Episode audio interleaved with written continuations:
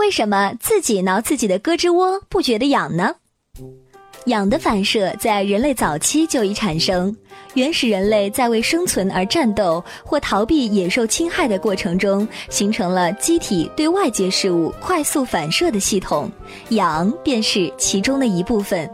具有良好的痒反射的人，成为大自然最好的幸存者；而对氧没有反应的人，逐渐淘汰了。当然，如今人们的痒感已失去了古老的作用和含义。痒是一种应激反射，怕痒的部位一般都是人的要害部位，且神经末梢密集的地方，如腋窝和脚心。这些一旦被外物接触，就意味着潜在的威胁。感觉到痒，就是要人躲避这种威胁；如果是对人体实质性的威胁，就会感觉到疼了。自己的手当然对自己没有任何威胁，所以也不会痒。如果是完全信任的恋人之间，互相接触可能也不会觉得痒了。因此，这可以作为对方是不是完全信任你的一种测试哦。